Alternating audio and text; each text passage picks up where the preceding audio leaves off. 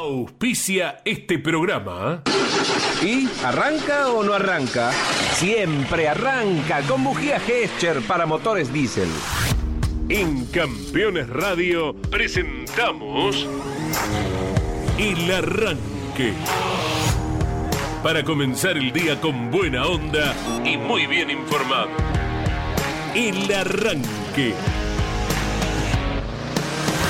Entrevistas con los protagonistas, historias, toda la pasión del automovilismo y el humor inconfundible de Luis Landricina. El Arranque. Con la conducción de Andrés Galazo y la participación de Leonardo Moreno e Iván Miori. El Arranque. Por Campeones Radio. Todo el automovilismo en un solo lugar.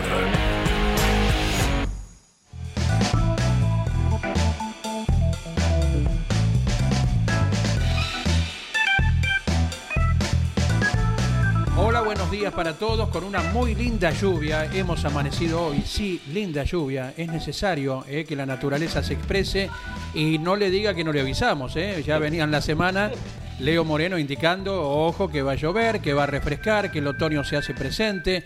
Y aquí estamos para acompañarles hoy con un programa muy especial, eh, porque ya le vamos a ir eh, indicando qué conexión tenemos eh, durante esta hora para vivir de modo especial lo que ya es un hecho, ¿verdad, Leo? ¿Verdad, Iván?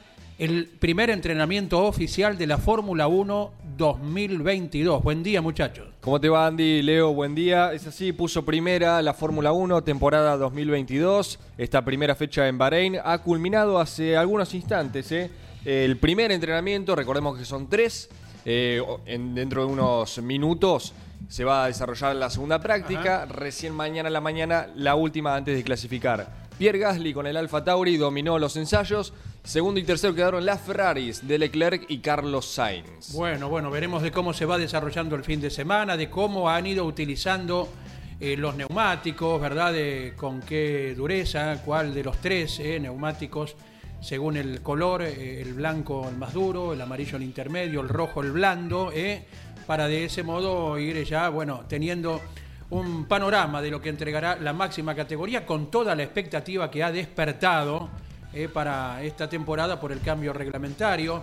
Y también tenemos que consignar que tenemos un argentino en el ámbito eh, de, la Fórmula 1. Sí, señor. Franco Colapinto, el piloto de Pilar, recordamos que este año va a estar eh, haciendo su participación dentro de la Fórmula 3. Es Fórmula 3, 2 y 1 eh, en orden, ¿no? Y Colapinto tuvo ensayos, el último, en el último, mejor dicho, quedó quinto y en 20 minutos se va a desarrollar la clasificación. Así que vamos a estar informando cómo le va al piloto argentino. Ojalá sigamos con buenas noticias. Está en la conversación eh, desde los entrenamientos previos el joven Franco Colapinto. Papeles en mano, anotaciones diversas. ¿Qué se cuenta, Leo? Transmitimos en vivo ¿eh? la clasificación, ¿eh? tenemos el satélite ¿Cómo ya no? con toda la información en directo. ¿Cómo les va? Buen día para todos y todas. Si exactamente llueve alrededor de las 13 horas 14, eh, dejaría de llover en la ciudad autónoma de Buenos Aires. Vamos a tener un lindo fin de semana de 20, 21 grados a pleno sol. No me pasen de agua los malbones, ¿eh? les dije ayer no los rieguen, dejen que la lluvia Claro. haga su trabajo natural. Eh, así que hasta la 1, 2 de la tarde va a estar lloviendo aproximadamente. En Paraná también lo propio. Atención porque allí va parte del equipo campeones este fin de semana acompañar al turismo nacional. Hoy hay actividad. Tendría que estar lloviendo en estos momentos Ajá. allí en la provincia de Entre Ríos, en Paraná, para ser más específicos. En teoría también alrededor de las 13 horas estaría dejando de llover, así que tal vez tengamos una tarde eh, al menos sin lluvia. Veremos cómo queda el piso y qué cantidad de milimetraje llueve en el correr de la mañana. Pero después tranquilos porque el fin de va a estar muy lindo, con 22, 23 grados de máxima, tanto sábado domingo. En Río Cuarto no está lloviendo en la provincia de Córdoba, donde va la Top Race también este fin de semana con sus tres divisiones. Tenemos una temperatura de 14 grados allí en Río Cuarto, llegaremos hasta los 20, también 22 grados, pero nublado el fin de semana en Río Cuarto. Hablamos de la temperatura en los lugares donde el fin de semana habrá automovilismo, que será transmisión del equipo campeones. Desde ya, estamos en mañana por el Campeones Radio, desde la hora 14. El domingo a las 8 de la mañana eh, por ambas señales. Lógicamente seguimos por Campeones Radio y ya con Continental AM 590. Qué domingo para escuchar Continental, ¿eh? termina campeones y arranca el domingo de clásicos. Claro, Sí, por sí, todos ya. lados clásicos. Ya aquí, desde hoy mismo Sí. hay, hay fecha de, de clásicos. Es la fecha de los clásicos, pero sí, el- el- la gran mayoría quizás esté atento al River Boca. Domingo 19-15. Exacto. ¿eh? Digo la gran mayoría por Ah, ser sí, los dos depende, equipos claro. más populares, Sí, sí, ¿no? depende. Obviamente tenemos diversidad. Vamos a Rosario, Exacto. Rosario News eh, a pleno. Avellaneda juega Independiente contra Racing el fin de semana. Mañana, sábado. Y en La Plata no importa otra cosa más que el cruce entre el pincharrate y los triperos. Claro, cada semana. uno lo vive con Claro. su corazoncito en particular, ¿no? También está eh, Lanús Banfield. Lanús eh, Banfield. hablamos de los más Sí. clásicos, ¿no? Claro, exacto. Porque hay algunos que eh, están dados, como por ejemplo Aldo Civi Patronato, por Claro. imperio de las circunstancias. Claro, ¿no? Talleres no tiene a su Belgrano, que descendió de categoría, eh, pero bueno, tenemos estos clásicos fuertes. Eh, el fin va a estar lindo, ¿eh? ¿Tienen algún pálpito? Es un fin de un- semana Jamás. a nivel deportivo muy, muy entretenido. Sí, sí. Eh, las coberturas van a estar de, de todo tipo, así que aquel que le gusta instalarse en el sillón no lo va a hacer. ¿eh? Creo que hoy, ya cuando termine la jornada laboral, se sienta y no se levanta hasta el lunes. Sí, sí, Me sí. parece. Lindo ¿eh? Tal cual. Si en la casa lo aguantan. ¿eh? Pero así, pero decir, yo hago el asado. Déjenme Claro. la radio acá y porque hoy casi todo el mundo tiene un par, eh, tiene al menos dos televisores Sí. en la casa. Déjenme un televisor libre a mí y la radio. Hago el asadito, que venga la familia, que vengan Claro los que sí. amigos, desde temprano. 8 de la mañana pongo campeones. Te arrancas vos la transmisión del fin de semana. La radio que está al lado del automovilismo siempre tempranito y llevando eh, las primeras vivencias en cada escenario, recorriendo eh, el país y, y difundiendo eh, lo que ocurre en cada rincón de nuestra Argentina. ¿eh? 10 de la mañana pongo el, prendo el fueguito, si es cordero, si es costillar. Mira. Despacito. ¿Tenés custodia en la puerta de casa? 10.30, sí, contratamos, contratamos 10.30 el vermú, con la picadita. Sí. Sí. Eh, escuchando Oh. campeón. 10.30, suavecito. Eh, no, eh, un tilín de Fernet, soda y sin sano, Mira, con mucho hielo. Muy bien. Despacito, suave, eh, para arrancar la mañana. Completito. ¿eh? Completito. Ese físico no se hizo a gimnasio. No, ¿eh? claro. Por supuesto, mis Claro. amigos, por supuesto. 11 44 75 00 00 es el número para que se puedan comunicar con nosotros. Recuerden que, eh, como lo habíamos mencionado Sí. ayer, Leo, con la palabra de- del profesor, a quien probablemente tengamos dentro de algunos minutos aquí en el aire de Campeones Radio.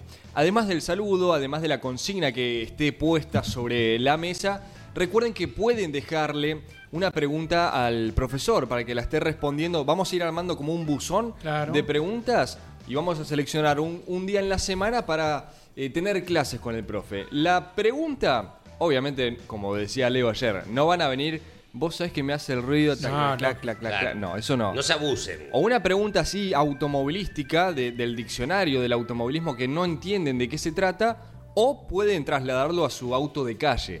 Eh, alguna, pregunta, no sé, ¿qué tengo que tener en cuenta si voy a un camino de montaña? Por así Claro. decirlo. Exacto. Ahora que se irán acercando las temperaturas bajas, al salir eh, desde el garaje a la calle, ¿cuál es el ABC para el calentamiento no solo del motor, eh, que en vacío, ahí en, Claro. en- en- en punto muerto, eh, no, no es efectivo, sino eh, que la gente sepa eh, de qué sirve una vuelta previa en una competencia? Claro. Entre comillas, de ir calentando todo lo que se necesita. ¿eh? Igual no para que anden zigzagueando en la calle, calentando neumáticos. ¿eh? por favor.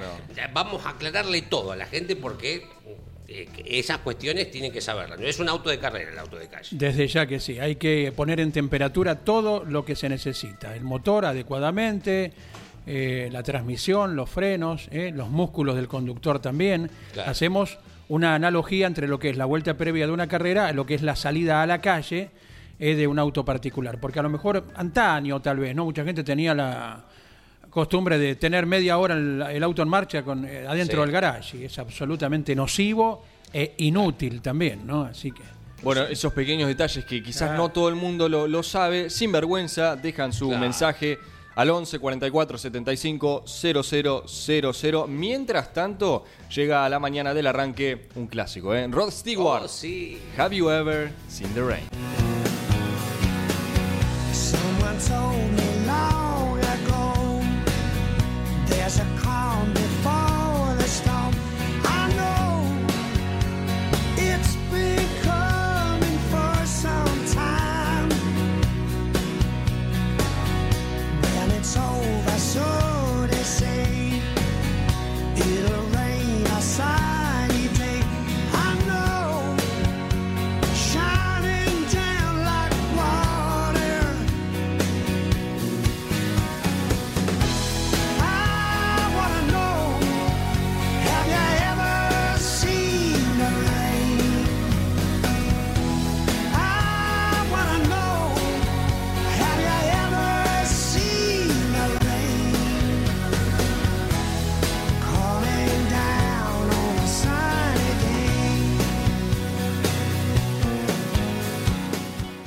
Estás escuchando El Arranque por Campeones Radio. 13 minutos de las 10 de la mañana se fueron, señores. Aquí estamos en el arranque. Vamos hasta las 11 por Campeones Radio. Tenemos eh, 15 grados en la ciudad autónoma de Buenos Aires. Si andás por la Prida, provincia de Buenos Aires, estamos en 14. Vamos a llegar a 19. En Winifreda, en La Pampa, 15 grados. Vamos a llegar a 23 en pleno sol. Y en Tilcara, provincia de Jujuy, una ciudad, localidad bellísima. Tenemos 14 grados. Vamos hasta los 22 en el día de hoy. Durante nuestra hora estaremos en contacto con Enrique Scalabroni, ¿eh? en diálogo con Alberto Juárez para las principales apreciaciones de lo que ya es la apertura ¿eh? del campeonato con el primer entrenamiento que recordamos ganó Pierre Gasly, segundo Charles Leclerc, tercero Carlos Sainz. Estaremos ampliando todo ello en un instante, la lista con los 20 protagonistas de la máxima categoría. A la lista, a la lista, a la lista, a la lista, en la Se- entrada de los circuitos. se venden todavía, sí, Me- sí. Qué lindo llegar y que te den el ranking. Pero ese ranking del TC de los 90 que tenía 3.000 autos más o menos. 150 autos, sí. A Claro. la lista, a la lista. Se venden, hay, hay algunos vendedores todavía de, de listas. ¿eh? Eh, Jorge Archiria, buen día, un abrazo grande. ¿Qué tal? Buen día, un saludo para todos. En la redacción de Avellaneda está lloviendo en este momento, tenemos día de lluvia para todo el día. Y bueno, seguimos, seguimos, como le gusta a Leo, A ver. eh, la segunda etapa de la Dos Océanos, carrera épica en el historial del turismo de carretera. No dijimos que la primera etapa, Mar del Plata Venado Tuerto, cubriendo 892 kilómetros, había, la había ganado Carlos Lueffel, ese recordado piloto con el Chevrolet con la preparación de Bellavigna. Da- 204 de promedio de la primera etapa Mar del Plata Venado Tuerto. Segunda etapa Venado Tuerto Mendoza, eh, la gente de la barría, eh, eh, realmente impresionante Dante Torcuato Emiliosi con la galera cubriendo 763 kilómetros a un promedio alto, 191-408. ¿eh? Estaban ganando la segunda etapa de esta carrera épica de seis etapas que fueron 4.169 kilómetros, año 65, y estamos en la segunda etapa y la victoria de la gente de la barría, Dante y Torcuato Emiliosi, muchachos. De acuerdo, Jorge, esto en cuanto a la dos océanos, siguiendo día a día. Eh, ayer apreciaba mucho Caito eh, este recuerdo de la primera etapa, porque tuvo la ocasión, como miles de competencias, Claro. de transmitir aquellas dos océanos. Sé que vos vas eh, repasando en el día a día, Jorge. y la gana, eh, Jorge, Loef la gana ya, eh, digo, ya había tenido el accidente, no digo eh, con una pata de palo, digo, lo, lo marco porque es el seudónimo que tenía, ¿no? Digo, Claro, eh, eh, el asunto viene que es- este era un piloto estrictamente de mecánica nacional, no era Sí. piloto de turismo de carretera. ajá, Ojo, eh, este piloto se enfrentó a Rux cuando corría Rux en mecánica nacional, o, o fuerza libre, fuerza limitada como se llamaba en ese momento. Tiene el accidente en mecánica nacional y bueno, se rehace de ese accidente eh, y bueno, después impresionante, ¿no? 10 victorias, fíjate vos, no lo dejaban correr, había un reglamento, lo contamos sí, sí. lo contamos el otro día y, y bueno un piloto la verdad un piloto brillante y temerario no porque hay fotografías cómo volaba el auto y parecen autos de rally en la época esa los turismos de carretera. Hay fotos realmente maravillosas de la historia del turismo de carretera. Algún día habría que hacer una exposición sobre las fotos que dejaron muchos fotógrafos brillantes. Eh, y bueno, eh, para que la gente vea cómo se corría en esa época, ¿no? El espectáculo que daban, ¿no? Claro. Desde ya que sí. ¿Qué más tenemos para completar este día, Jorge? Bueno, turismo de carretera, vuelta de Entre Ríos, eh, y bueno, Oscar Alfredo Galvez. Dos etapas fueron, y ahí estaba ganando a 131 de promedio. Segundo su hermano, el máximo, Juan Galvez. Y tercero, Jorge Descote con el Chevrolet, poniendo el Chevrolet ahí, año 1950. Y también algo muy importante hoy, el recuerdo de José Carlos Pache, ¿no? Un día como hoy, en un accidente de aviación ocurrido en Maripora, cerca de San Pablo, fallecía el piloto brasileño José Carlos Pache. En Fórmula 1 disputó 73 carreras y en el 75 ganó el Gran Premio de Brasil. La única victoria fue compañero de Carlos Reutemann eh, en su honor el autódromo de Interlagos lleva su nombre. ¿eh? Así que su comienzo en Surtis y después, bueno, compañero, como dije, de Carlos Reutemann, eh, todo el respeto y el recuerdo eh, del Moco Pache, así le llamaban, ¿eh? hombre, eh, bueno, que transitó la Fórmula 1, ¿no? Exactamente, Jorge. Te agradecemos mucho el deseo de lindo fin de semana. Será hasta el lunes. Buen fin de semana, buen trabajo y el lunes volvemos con más historia. Gracias, Jorge Archiria. Eh, hoy se celebra el Día del Ruralista en nuestro país, del eh, llamado peón de campo, el ruralista de campo, el trabajador, el hombre y la mujer trabajadora, la familia de campo, el peón. Hoy es el Día del Ruralista, 18 de marzo se celebra en nuestro país, día para concientizar y reconocer el aporte que realizan con sus actividades diarias los hombres y las mujeres del campo, los peones, ¿no? Y las peonas que trabajan en el campo, así que vaya el saludo para todas ellas que son parte de este engranaje fundamental que Claro. tiene nuestro país como es el campo. Claro que sí, y que está tan hermanado al automovilismo. De hecho, ¿han visto las imágenes que se difundieron de Germán Todino eh, manejando la cosechadora? Sí. No sé si lo hace tan bien como eh, el auto de TN o de TC, pero que la maneja, la maneja. La maneja, sí, sí, exactamente. Se ha viralizado. Eh, es- esto es lo lindo que tienen las redes sociales, que uno puede inmiscuirse, si se quiere, hurguetear un poquito en eh, lo que ellos comparten, que es parte de su vida, más allá de lo propiamente deportivo. Así que vaya el saludo para toda la gente que trabaja en el campo. Y el encanto que tiene el envío de los audios, cuando uno le pide a un corredor, me mandas un audio, eh, vamos compaginando esto, lo otro, y recibís muchas veces cuando uno no se da cuenta la respuesta del protagonista que dice, espera, estoy en la escuela, apenas tenga un ratito te lo mando. Exacto. Unos, uno de esos casos. De Germán Todino tenemos recuerdos de en plena pandemia por allí, ¿no? Le hemos pedido un audio y de fondo se escuchaban las vacas. Estaba en plena tarea Germán Todino, el piloto que está al frente en el campeonato de turismo carretera hoy. ¿eh? Sí. Y otra vez nos envía un audio eh, Nicolás Bonelli y de fondo se escuchaba el cantar de los pájaros en Concepción del Uruguay. ¿no?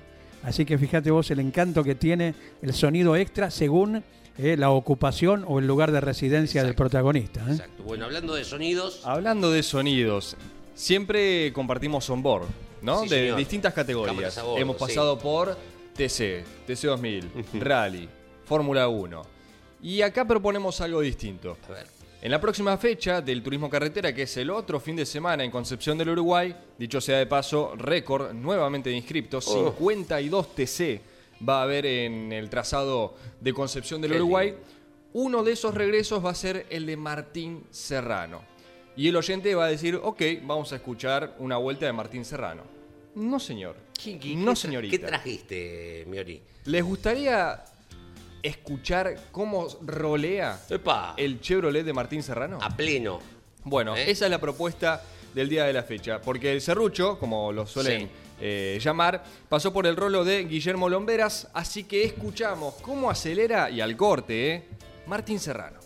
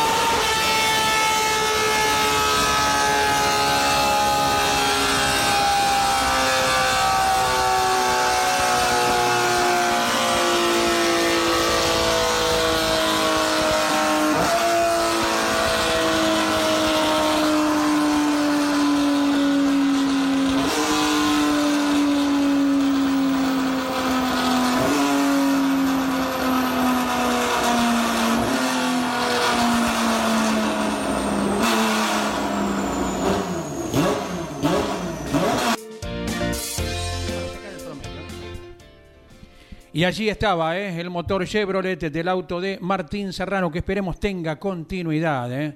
Eh, por tema presupuestario, a veces debe ausentarse. Ojalá la próxima de Concepción del Uruguay sea el mojón para que complete todo el año el grandote piloto de Pablo Nogués.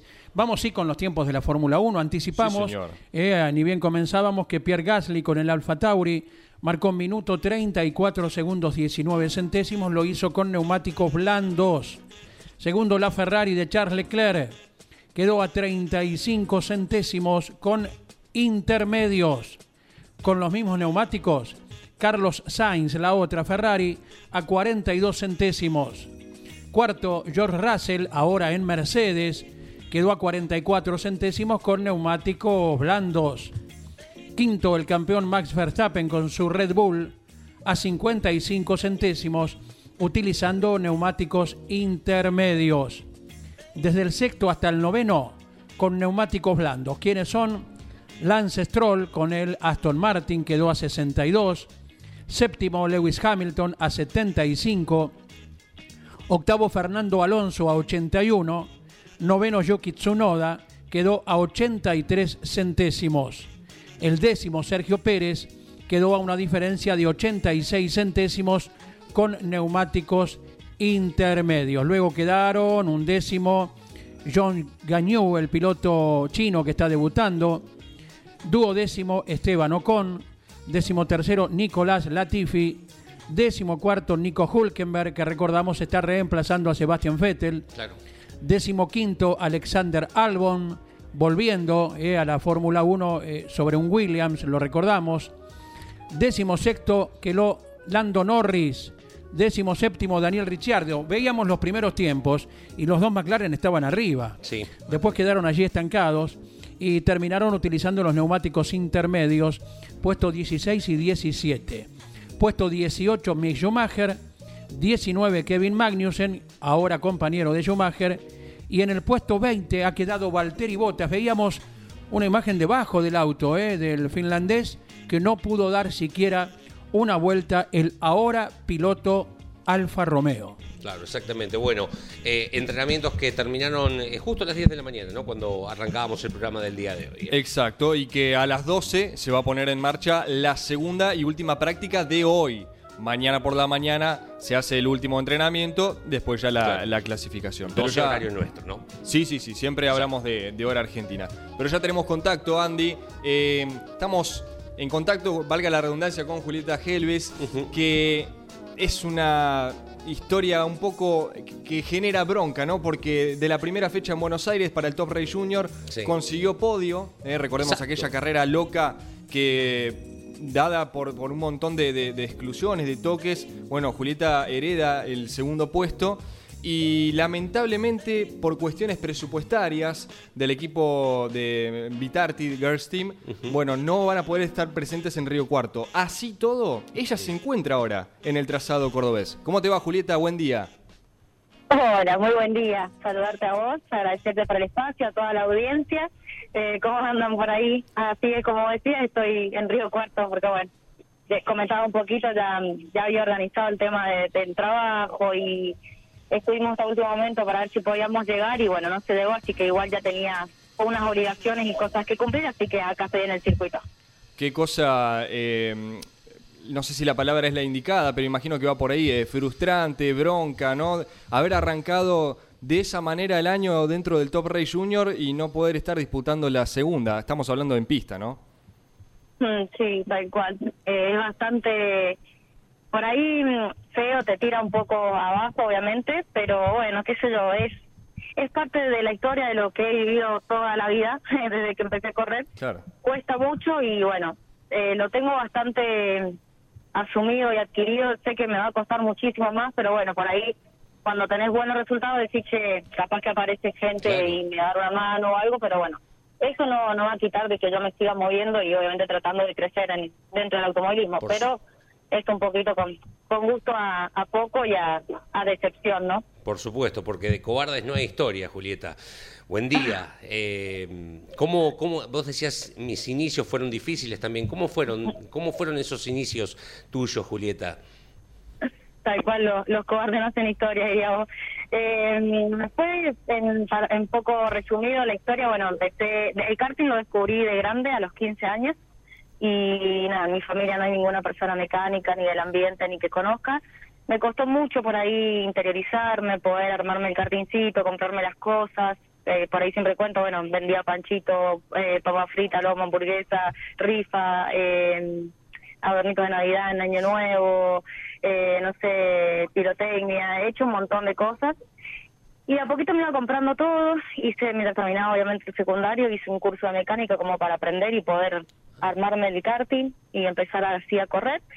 Y bueno, una cosa iba llevando a la otra, siempre en el camino ha habido por ahí gente buena que me ha dado una mano, pero la verdad que se hace difícil, de hecho, estar corriendo a nivel así, en nacional, es como muy loco y no, no debería pasar, digamos. Llama mucho la atención porque no tengo las posibilidades para poder hacerlo y bueno, y lo logré hacer por lo menos tres fechas. Así que más o menos es un poquito la, la historia en resumen. Claro, y, y compras el karting porque la gente se piensa un karting el que no esté interiorizado y son caros, o sea, co- o costosos, ¿no? No, eh, no digo que no valen lo que valen, pero es muy costoso armar un karting, ¿eh? y mucho más hoy, digo, eh, lo que cuesta un chasis eh, sin motor, sin butaca, estamos hablando de, de- un número muy importante, más allá de que no es un auto propiamente dicho. Tal cual, está, depende del nivel al que quieras correr, obviamente. Tenés categorías más económicas que usan por ahí cosas japonesas, chinas Claro. o nacionales, pero eh, un chasis está, o todo lo que es referido al karting está en precio dólar.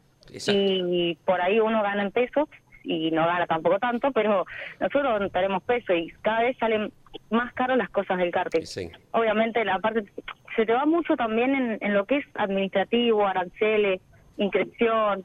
Eh, creo que en eso se nos va mucho más al piloto, en viático, en movilidad, que en sí en correr. Claro. Y, y Julieta, eh, dejaste, hiciste el curso de mecánica y empezaste a trabajar paralelamente. Digo, ¿encontraste ahí un- una salida laboral? Sí, sí, de hecho eh, me metí, me abrieron las puertas en un taller en Mendoza eh, atendiendo autos del zonal cuyano, Mira. autos de una categoría que, que allá era la promocional Fiat, atendiendo 128, 147, FIA 1. Y, y bueno, ellos me abrieron las puertas porque, imagínate, una pibita de 18 años que estaba estudiando mecánica, que no conocía del ambiente, me abrieron las puertas y así me enseñaron durante un año, era viajar a las carreras, estar atendiendo el auto, conociendo mecánica y lo que más me sirvió a mí que era conocer pilotos, mecánicos, gente del ambiente, eh, dueños de las categorías, entonces me abrió un montón de puertas y conocí un montón de gente que la verdad que hoy por hoy me sirvió muchísimo y aparte me insertó digamos en este mundo que no tenés donde aprenderlo básicamente, no es que vas a una escuela, a un instituto y decís bueno, un curso y me meto, es como algo que, que se aprende y que tenés que usar en el folclore. Claro. claro. Eh, se avanza mucho, ¿no? Digo, eh, hoy es cada vez menos común ver piloto mecánico como era en la época de antes. Eh, te, te debe servir, ¿no? Digo, porque vos venís arriba del auto y hace determinada cuestión y tenés una idea de por dónde encarar después cuando te bajás. Tal cual, eso, eso está bueno lo que decís. Viste que hoy por hoy eso se está perdiendo. Sí. Le preguntás a algún piloto, che, eh, no sé, el- ¿qué, ¿qué te hizo? ¿Qué sentiste? Y no, es un ruido tanto. Pero Sí. no te dicen si, qué sé yo, capaz que fue, no, eh, tengo una fallita, pero es eléctrica porque lo hace en las vueltas tanto. No, tengo una fallita, pero lo hace volando. Ah, entonces es carburación, bueno, no sé, un ejemplo, ¿no? Sí, sí. por ahí no te saben decir, entonces el mecánico tiene que desde afuera ver qué lo que es. Y tiene una ventajita, se puede decir que sí. Más que nada también yo de, de metiche, digamos, en su momento lo hice en el karting porque, bueno, me gustaba mucho y segundo porque no tenía quien me lo hiciera, ni tampoco los medios para pagar para quien me lo hiciera, pero eh, me gusta mucho aprender en general y ahora, por ejemplo, en estos autos eh, yo no tenía mucha idea en Top Race y verdaderamente escucho algo, pregunto y trato de ir aprendiendo de lo que van haciendo los, los- los chicos y ir mirando, ¿no? Eh. Entonces, hoy por hoy, como decís, no hay muchos eh, pilotos que sigan siendo mecánicos a la vez. Ya sea porque no hace falta, no es obligatorio, pero tenés como un pequeño plus. Exacto, exacto. Es Julieta Gelbes la que está charlando con nosotros en el arranque aquí por Campeones Radio. Eh, lamentablemente se quedan abajo de la competencia en Río Cuarto este fin de semana de la Top Race. Eh, ¿También haces eso, Julieta? Eh, digo, mecánica, te subís al auto y salís a tocar puertas desde lo económico. ¿Te, te toca hacer esa parte también? Sí, hago todo. Verdaderamente, Qué justo acá que lo nombraste, estoy frente al box que está tapadito y bueno, está el auto acá porque ya eh, había sido cargado, porque teníamos la esperanza de llegar. Eh, está el auto acá en el box, pobrecito. Y, mm, y sí, no, no, hago todo. Hago lo que hace una persona normal, trabajar de 7 a 17. Eh, salgo y entreno físico, salgo y mientras puedo a caminar las calles durante todo el día o toda la semana eh, para, no sé, este me dice, bueno, andate a tal, te puedo dar una mano, sí, no, eh, te encargame de las publicidades, Tamara me da una, una mano grande Vital. en el tema del diseño, o sea, exacto, Tamara Vital, Ujú. me da un- una mano grande en el sentido de por ahí, che, Tami, necesito diseñar esto en el auto, bueno, ahí lo hacemos, ahí le hablamos, a ver, ven a- con quién podemos hablar, qué podemos hacer, eh, che, este tiene tal cosa, bueno, o me ofrecen productos para vender, entonces salgo a la calle a venderlo, no, no te hago una idea de todas las cosas que hago para poder correr. La verdad que viajo por el, los sábados y domingos que trato y si hay alguna persona que me puede atender eh, en día de fin de semana, salgo a andar todo el día, a seguir laburando Sí. para poder, digamos, conseguir la plata. Me da mucha pena que no pueda correr, pero también me, me da una sensación de, de orgullo escucharla. Digo, que, que, que encara todo, que... Porque tenés, ¿cuántos años tenés, Julieta? Tengo 27, empecé de grande en el automovilismo. ¿eh? Pero qué bárbaro, qué bárbaro. Bueno, eh, desearte lo mejor, eh, que, digo, que, encuentren eh, ese auspiciante que, que les permita tener la tranquilidad económica de, de no tener que tener estos tragos amargos. De esto, esto que me pintás, que está el auto en los box, no, no lo puedo creer y que no puedan correr. Eh, te agradecemos mucho el contacto y te deseamos lo mejor y esperemos que la próxima sea eh, para charlar particularmente de, de lo que ha ocurrido en pista. Eh, gracias y, y fundamentalmente por el amor y la pasión que le pones. eh. Nada, muchas gracias a ustedes por el espacio. Siempre digo y recalco que los deportistas, o yo por, lo, por ejemplo, no, no sería nada sin los, los, los periodistas que nos sacan, que nos, la gente que nos saca fotos, que hace videitos. La verdad que la ayuda que me dan en ese sentido en difusión es importantísima para mí, para dar a conocer un poco lo que hacemos o lo que hago y bueno, agradecerle por el tiempo, el espacio y ojalá la próxima sea charlando desde Vietnam con el auto del box, pero yo con el casco en el bolso. Bueno, ahí está, Julieta Helves. Eh, hay que tener el auto ahí, ¿eh? Qué bárbaro. Sí, y, claro. y no poder correr. Te, te Digo, debe generar una eh, impotencia. Porque esta también es la realidad del automovilismo nuestro. Digo, más allá, decimos cincuenta y pico de autos, tanto, tanto. Pero también pasa esto, hay un montón de trabajo detrás y a veces no se llega. Y ya hiciste el gasto de los viáticos, del Claro. viaje hasta allá. Es increíble. Sí, sí, Bueno, porque una cosa es eh, ir al, al circuito y que el auto ya haya quedado en el taller. Otra cosa es estar en el circuito y tener tu auto Ahí. tapado ahí. Debe ser una sensación eh, Bueno. muy frustrante. Que cambie, sí. que cambie. 16 grados tenemos en la ciudad autónoma de Buenos Aires, vamos a ir hasta los 19, 20. Sigue lloviendo con mayor milimetraje, más copioso por momentos, pero sigue lloviendo aquí en la República de Villa Devoto. Les recordamos que en minutos tendremos el contacto con Enrique Scalabroni para dialogar con Alberto Juárez acerca de la Fórmula 1 que ya ha comenzado con su tarea. ¿Y saben quién ha comenzado a clasificar también para la. Fórmula 3? Franco Colapinto, que recién había marcado el número 1. Van bajando los tiempos ahí, lo teníamos a Franco Colapinto recién habiendo marcado el número 1, pero hubo otros cierres de vuelta. Y hasta ahora Soucy, eh, Colette y Martins son los tres pilotos de arriba en la clasificación ya de la categoría Fórmula 3, donde está nuestro representante. Una cantidad de 30 autos nada menos, ¿eh?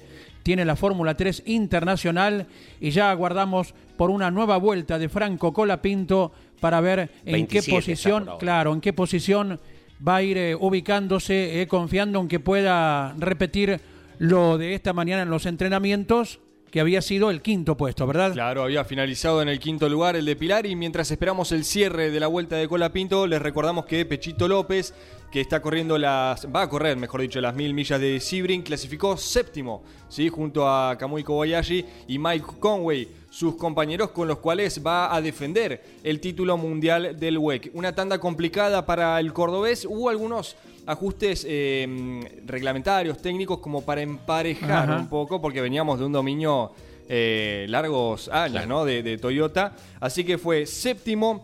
El tridente comandado por José María Pechito López quedó quinto en su categoría, que es el, el Hypercar. Así que veremos cómo le va al cordobés que a las 13 ¿eh? de nuestro país, 13 horas de nuestro país, va a estar largando esta competencia en Sebring. El otro Toyota Gazoo Racing quedó un par de lugares más arriba, ¿verdad? Claro, justamente el que mm, conduce eh, Brendan Hartley, ¿no? Exacto. Con Bueno, Nakajima y Buemi. ¿eh?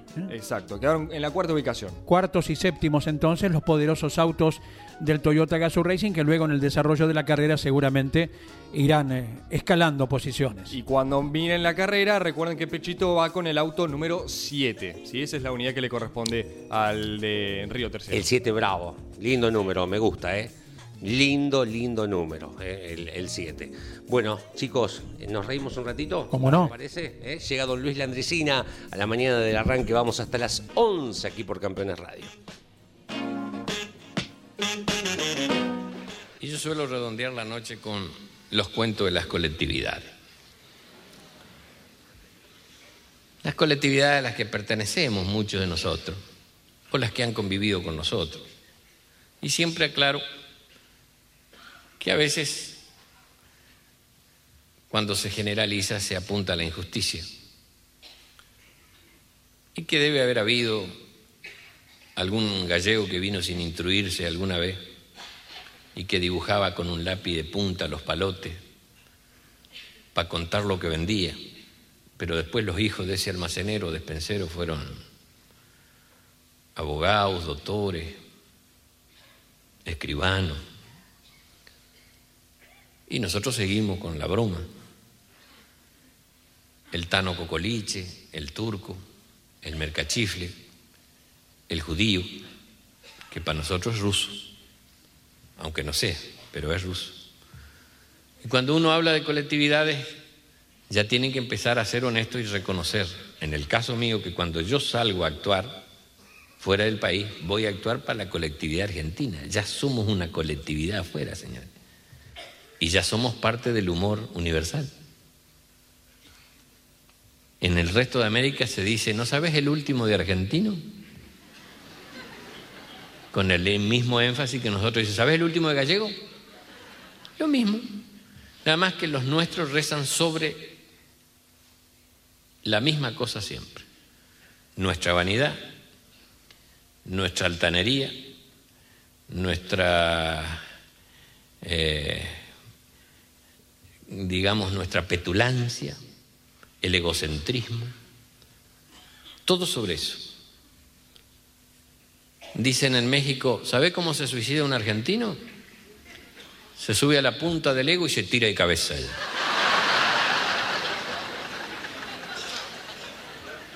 Escuché un día en Venezuela, a que usted no sabe, dice, cómo, cómo se llevan 11 argentinos en un Volkswagen de los chicos.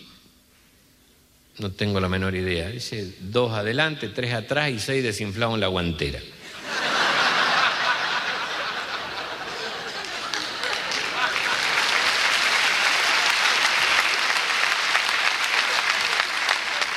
Alguno no le cae bien, tiene que pensar cómo se sienten los gallegos, como cuando contamos cuentos gallegos nosotros. Yo creo que lo que hay que tener es sentido del humor para asumir estas cosas, porque en algunos casos nos hemos conseguido esta, esta creencia que hay. Y nosotros decimos, pero no somos todos así. Y los gallegos dicen lo mismo, che, no somos todos así. En México, un humorista, un colega, contaba que un argentino, y ellos simbolizan el argentino en el porteño, pero no porque sí, sino porque todo lo que consumieron como películas, como televisión, todo está hecho en Buenos Aires. El cantor más famoso que difundió este, la simbología musical de- del país, que es el tango, fue Gardel, y es un tipo del abasto. Entonces ellos están acostumbrados a, ver ese porteño, así como nosotros creemos que todos los mexicanos se parecen a Jorge Negrete. Y dice que el- el argentino este le dice a un taxista en México, le pide que lo lleve ahí al Cerro Chapultepec, de donde se ve la Ciudad de México de una manera hermosa, porque está así en un- una hondonada, ¿no? Dice, quiero que me lleves ahí al Cerro Chapultepec. Entonces dice que el, el taxista le dice, mire que no le va a salir económico. Dice, yo le pedí que me lleve, no cuánto me va a salir. Entonces el otro se encoge de hombro y lo lleva. Cuando llega arriba, dice, espéreme un momento. Baja, toma un poco de aire y mira desde arriba al tipo. Y dice que se emocionó el taxista, porque gastó un dineral nada más que para venir a admirar México, según lo que creía el taxista. Qué bonita vista, ¿verdad? Lo felicito, así que está disfrutando.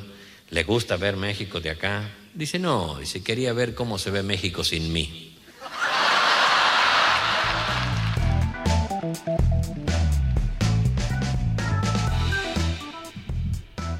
Muy bien, señores, tenemos, fantástico, 44 minutos de las 10 de la mañana, 16 grados en la ciudad autónoma de Buenos Aires, sigue lloviendo. Si andás por Puerto Deseado, 7 grados, vamos a llegar a una máxima de 12, allí bien en el sur de nuestro país. Y en Trelew, en la provincia de Chubut, tenemos 10 grados, vamos a llegar a 18 en la jornada del día de hoy. 15 grados en San Cayetano, también 19 grados. La máxima, esto es provincia de Buenos Aires. Muy bien, y ya la Fórmula 1 dio las primeras vueltas, el primer entrenamiento es un hecho y ya tenemos las primeras precisiones del profesor Alberto Juárez. Buen día.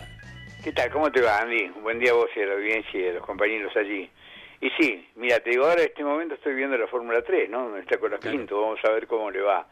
Eh, se disfrutó mucho, te digo que realmente me, me gustó esta primera aproximación, eh, me queda una gran duda que tiene que ver eh, especialmente con algo que uno eh, no lo puede reafirmar, ¿no?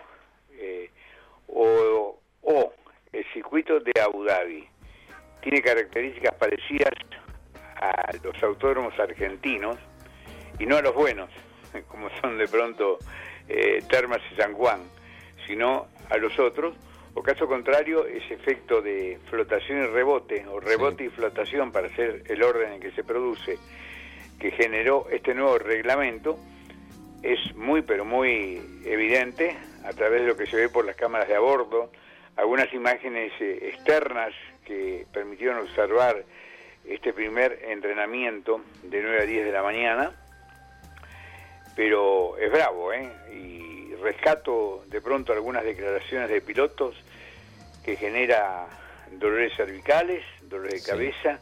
Por ahí eh, Alonso dijo, por suerte eh, no tuve que tomar tanto paracetamol. O sea, es algo que habitualmente nosotros sabemos que tiene para el dolor de, de cabeza. Entonces, si en un entrenamiento que haces 10, 15 vueltas, por ejemplo, cuando haces un ensayo tipo carrera, aparecen situaciones físicas, esperemos que sean post carrera, porque si no está comprometida la seguridad de los pilotos, tal cual algunos ya lo dijeron, ¿no? Tal cual, Alberto, tal cual. Y para ampliar muchísimo acerca de este particular, el lujo que nos damos, podés dialogar con Enrique Scalabroni. Opa, eh, es un regalo de la vida, sin duda. Ah, es el maestro que yo elegí en esto, es mi Biblia en ese aspecto, y no sé si escuchaste, Enrique, me parece que está más que mortificante ese efecto de rebote y flotación que ha generado de alguna manera un, eh, un efecto suelo que ha comprometido a todos. Te abrazo grande eh, a ti en Italia. Un gusto de hablar con ustedes y contigo, Alberto, y especialmente para, para vuestro programa y función de lo que está sucediendo, ¿no? Pero esto era, ya en agosto del año pasado yo decía, ojo con el purposing, lo dije tantas veces, purposing, porque era una cosa que le costó la, prácticamente el puesto en la Fórmula 1 a la Lotus. Claro. después de haber hecho el la descubrimiento del, del efecto suelo, Colin Chapman con eh, Peter Wright, y que también lograron el Lotus set- set- eh, 78 y excepcionalmente el 79. Pero que lamentablemente eh, Lole Reutemann eh, no pudo encontrar un, un auto lógico porque en el momento que Chapman había pensado que había logrado ya todo el conocimiento y sabía cómo qué era lo que debía hacer, como sucede siempre. Cuando uno cree que ya sabe todo es cuando se encuentran los grandes problemas, porque deja de lado el conocimiento y la experimentación, pensando que va a dar un paso más avanzado.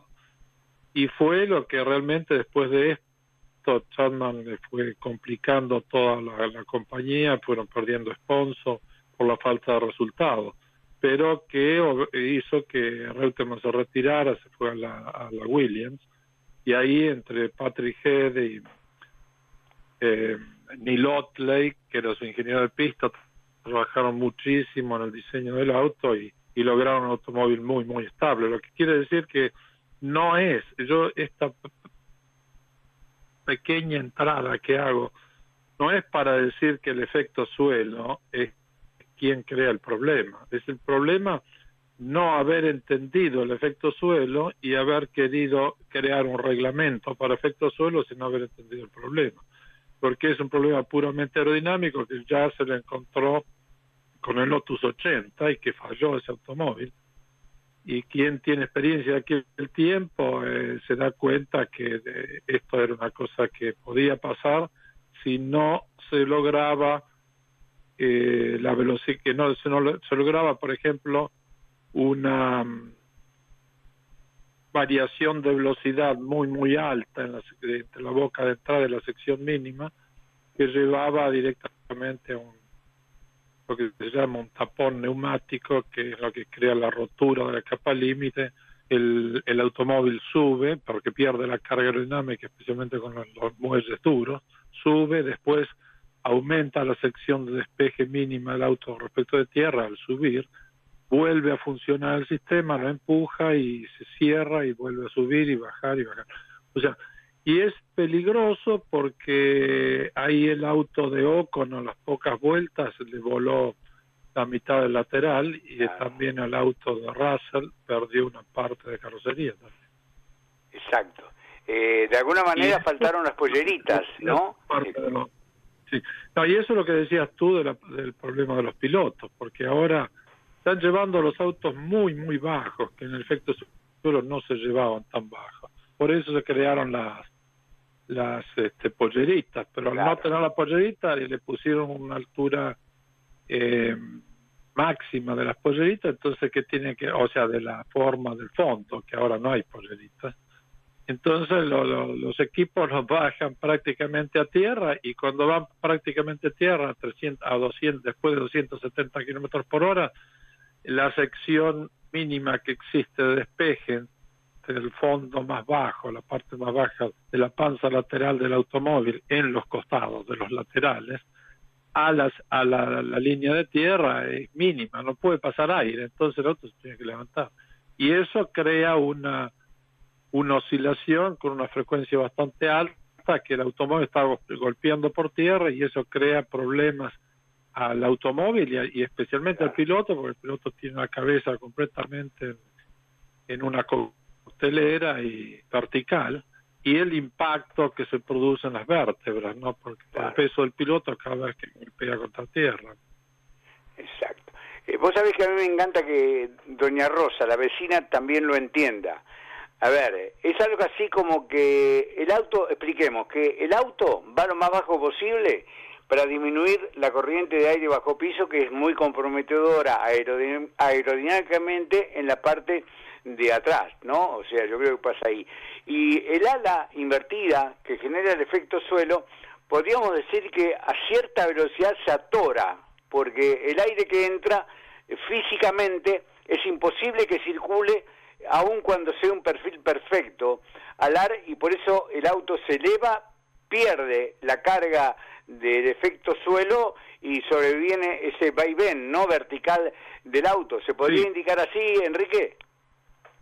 Sí, bueno, pero eh, en realidad, sí, sí, es, eh, eh, básicamente eso, pero, es, pero analicémoslo más, más que un ala, analicemos un, un, este, un Venturi, que uno tiene la boca de reducción de sección, tiene la garganta, que sería la sección mínima, y después vuelve a aumentar hasta la sección de salida.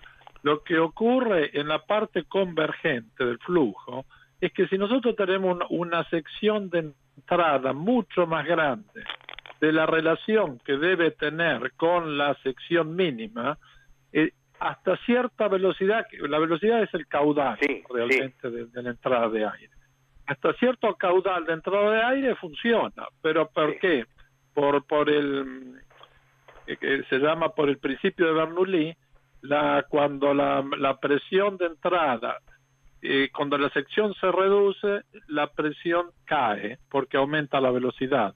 Entonces, al aumentar la velocidad, cae la presión y eso genera una presión muy grande que hace que el automóvil vaya directamente contra el piso. Pero no, todo tiene un límite, porque si yo quiero hacer una reducción enorme contra una sección mínima, llega un momento que no va a pasar. Es, el- es, es lo que sucede con un embudo. Si tenemos un embudo y le, tiramos agua desde la canilla, si viene baja, el caudal es bajo, pasa, no pasa nada.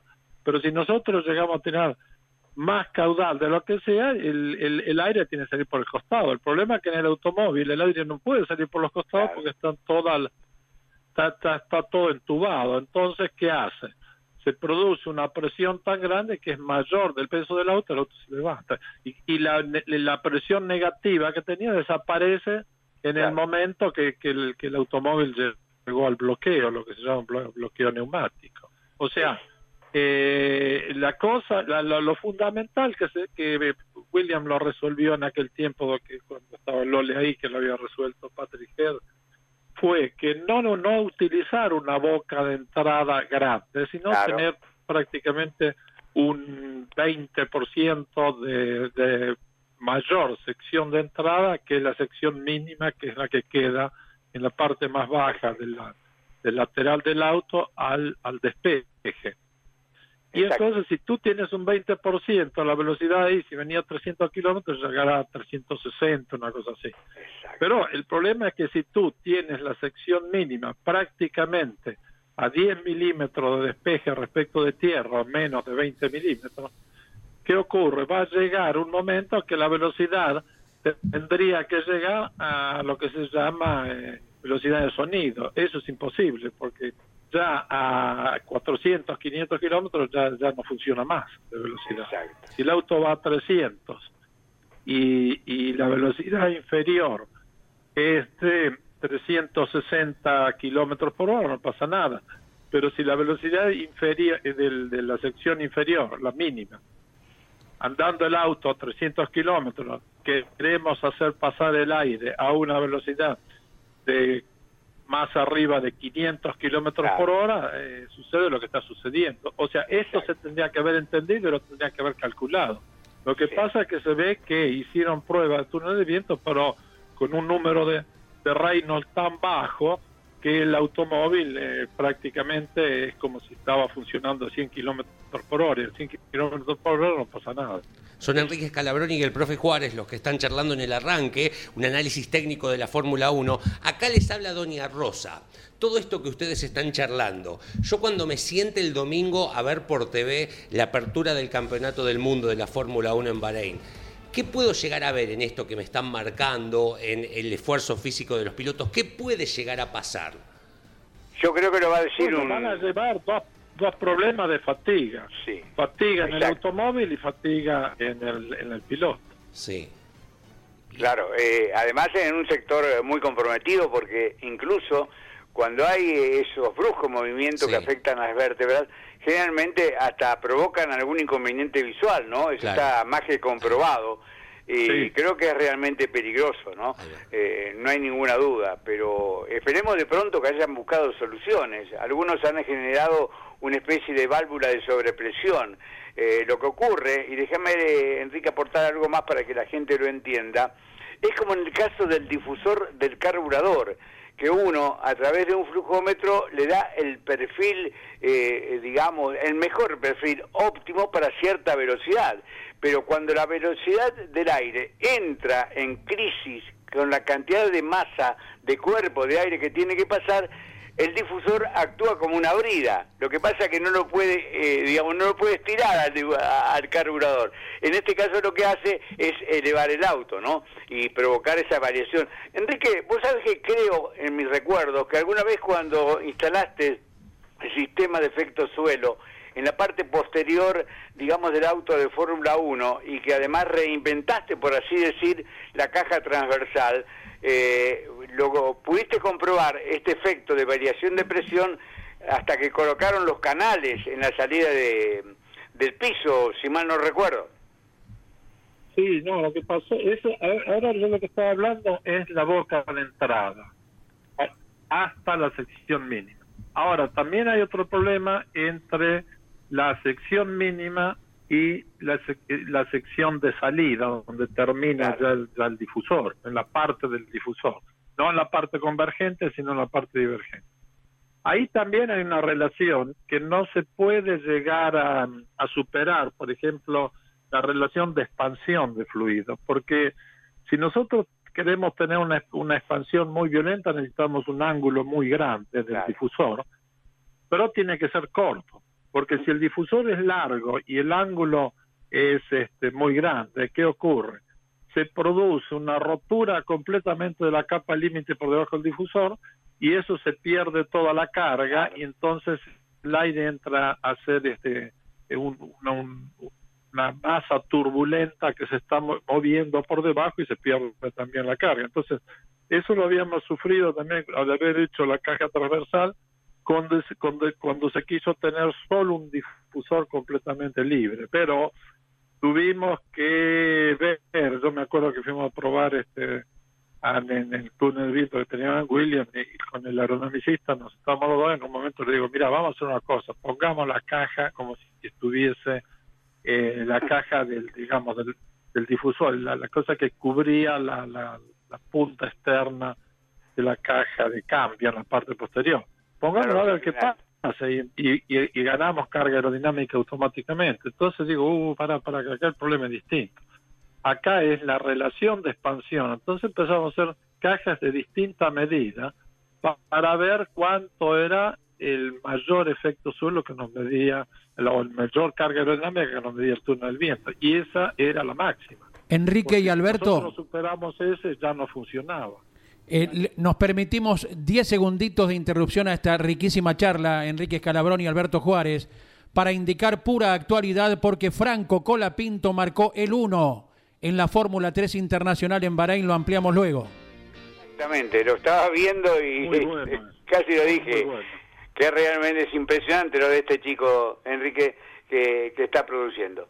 Bueno, eh, yo creo que eh, quedó más o menos claro el tema. Yo lo había comentado contigo después de la prueba de Barcelona, eh, además de con un- algún otro ingeniero de Fórmula 1, eh, también con amigos, y realmente es así. Esperemos que hayan encontrado solución. Si no, mañana, el domingo, para más ser más preciso en la carrera, vamos a, a sufrir eh, o vamos a tener eh, latente la posibilidad de un peligro que me parece que no corresponde que se viva en la Fórmula 1. No sé cuál es tu opinión. No, la opinión es que van a tener que levantar los autos. Ah. O permitirles hacerles unos cortes más grandes lateralmente en el extremo del piso para que cuando el automóvil viene bajo pueda escapar el aire. Pero lo importante es que el aire, el auto no toque nunca tierra, porque si el auto toca tierra, entonces viene el impacto que crea problema al piloto. Sí. Y es un martilleo constante en la recta.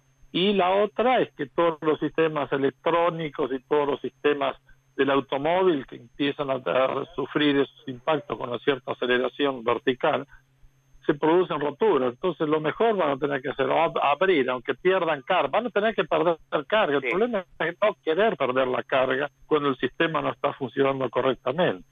Porque el tiempo de efecto suelo, la altura de las panzas respecto del fondo del auto eran mucho más altas que ahora.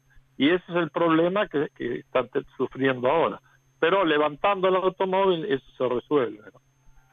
Bueno, eh, Enrique, dos preguntas eh, en el final eh, que me queda la duda. ¿Es posible acotar los presupuestos en la Fórmula 1? De pronto tenía un presupuesto muy importante en ese aspecto Mercedes-Benz eh, para di- diseñar, digamos, aquel auto realmente maravilloso de, las etapas anteriores. ¿Es posible acotarlo como, como quiere la gente de Liberty Media o de pronto eso no va a ser porque uno puede encargar afuera algunos trabajos? Mirá, el, control del costo eh, se hace para el en favor del 70% de la categoría.